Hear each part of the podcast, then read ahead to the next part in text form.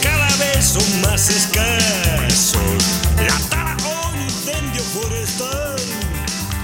Los ríos cada vez con menos agua. La piscina, los peces para nadar.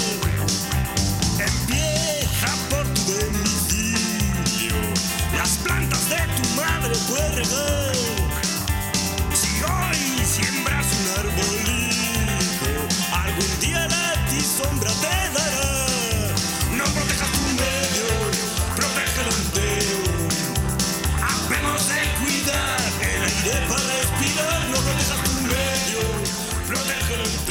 No protejas tu medio, protégelo entero. Cambio climático con Javier Bolaños. Buenos días, Javier. Hola, buenos días. Estos auriculares son XXL, ¿no? Pero Son nuevos. vamos a ver. Madre mía. ¿A que son chulos? Esta es una manera de empezar una sección, una sección ¿Tú no lo tienes en tu programa? elevada. como una manera de. Como, como otra cualquiera, pero es que aquí me dan ¿En vuelta las cambio climático dentro. no te han puesto esos auriculares? No, yo traigo los míos. Lo que pasa es que no me traigo el adaptador, entonces, que todo hay que Ah. decirlo. eh, y entonces no puedo enchufarlo. Me he puesto los primeros que tengo aquí y, y que me están muy grandes. Pues cámbialo o no sé, o hacemos una O- pausa. o cállate, o- cámbialo, no sé. cállate. No, voy a agrandarme las orejas y ya lo arreglo.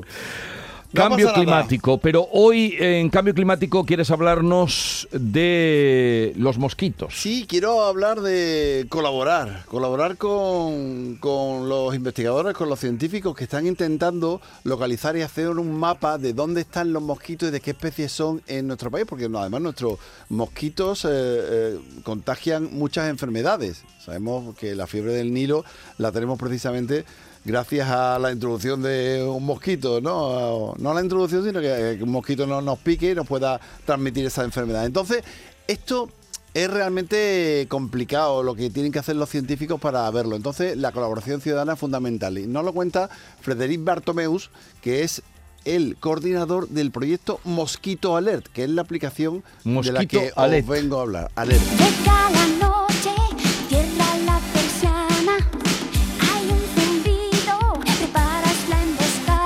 Saber dónde y cuándo aparecen los mosquitos. Eso que parece tan sencillo es muy complejo, porque las dinámicas poblacionales de estos insectos son muy heterogéneas, muy abruptas, aparecen y desaparecen muy rápido, y eso hace que con los métodos tradicionales de vigilancia, poniendo trampas a, a lo largo y a lo ancho del territorio, pues eh, se hace muy difícil de monitorizar los cambios en las dinámicas de estas poblaciones.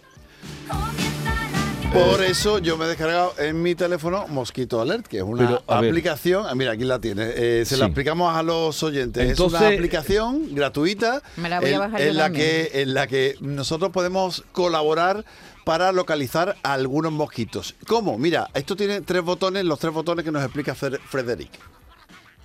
son tres llamadas a la acción al ciudadano. Una de ellas es que nos haga fotos de estos mosquitos que buscamos, también imágenes eh, de puntos de cría, puntos de agua donde estos mosquitos puedan proliferar y ya el tercer botón pedimos información sobre picaduras.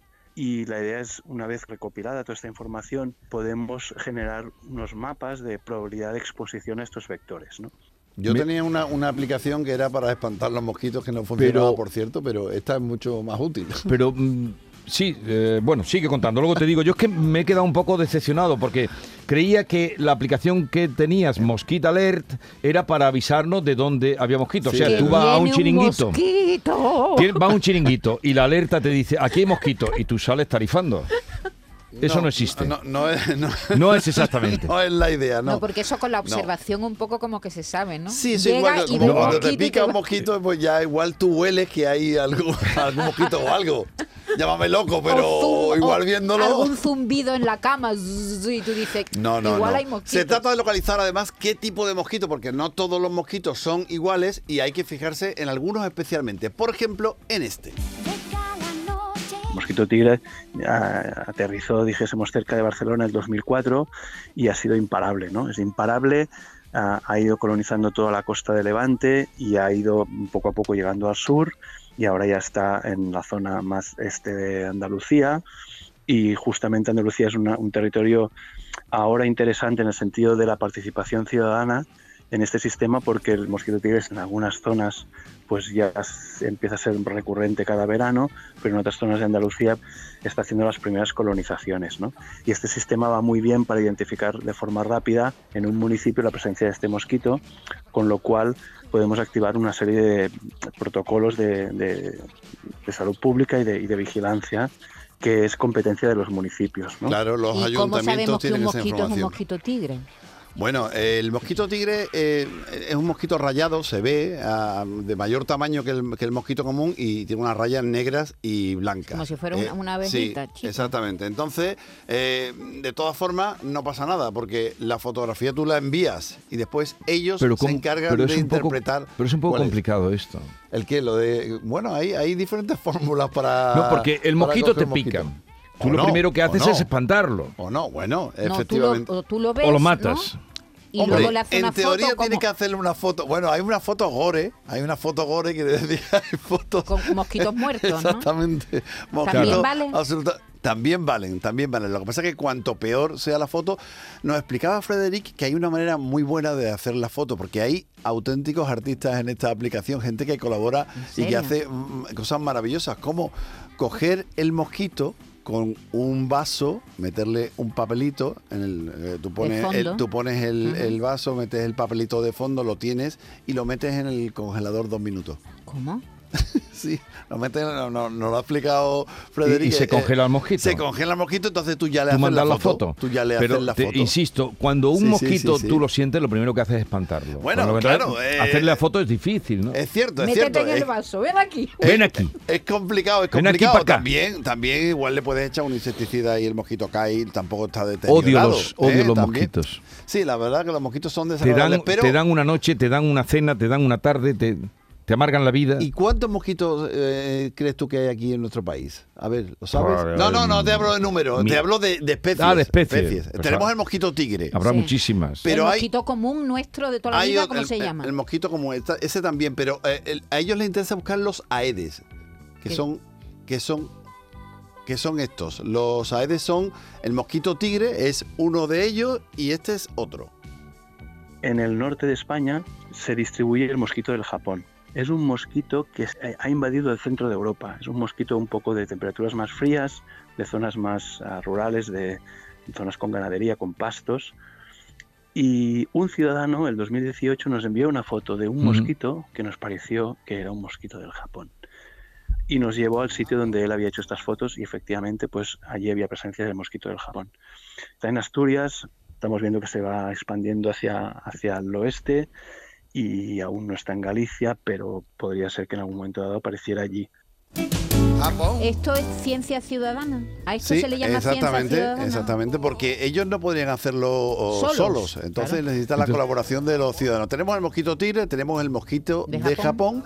luego hay otro, ese también está en el, en el norte, luego tenemos este otro, que está cerquita de Japón, pero mm, bueno, a cierta distancia. El de Corea de momento eh, está también en el centro de Europa, una distribución muy similar a la del mosquito del Japón, pero tampoco está en territorio español.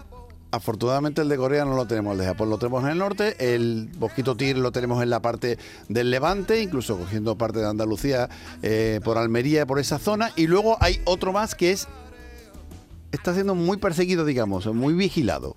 Y ya finalmente el mosquito que nos concierne más es el mosquito de la fiebre amarilla, que es un mosquito que no está aún en territorio español y se está vigilando muy atentamente. Eh, la primera persona que vea un mosquito de la fiebre amarilla, mm, ostras, eh, es muy importante que lo notifique.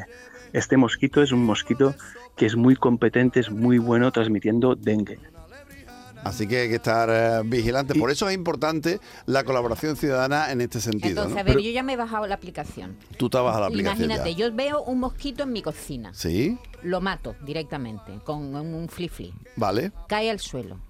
Le hago Sí. una foto y la mando, Me ¿no? mandas con la localización. Con la localización. Y entonces ellos dicen, no te preocupes o, o me- no me dicen nada. Bueno, ellos- Simplemente lo- es un dato que tienen más y lo archivan, ¿no? Ellos, ellos hablan porque tienen un equipo de entomólogos Hmm. que son los que ven todas las fotografías. Imagínate la cantidad de fotografías que pueden llegar de toda España con ese tema. Entonces, los entomólogos ven exactamente qué mosquito es, incluso se pueden poner en contacto contigo. Y el mosquito suicida Tenemos un grupo de expertos entomólogos que se miran cada una de estas fotos y hacen unos comentarios a los ciudadanos justamente en este sentido, decir, mira, esto es no es una especie de mosquito preocupante, muchas veces la gente hay mosquitos pues grandotes o otros insectos que se confunden con mosquitos, pues les explicamos, ¿no? Eh, formamos también a la, ciudadanía en este sentido esto sí que es una buena foto de mosquito, ¿no? Este es el mosquito que buscamos y es una muy buena foto, o esta foto te ha salido muy borrosa.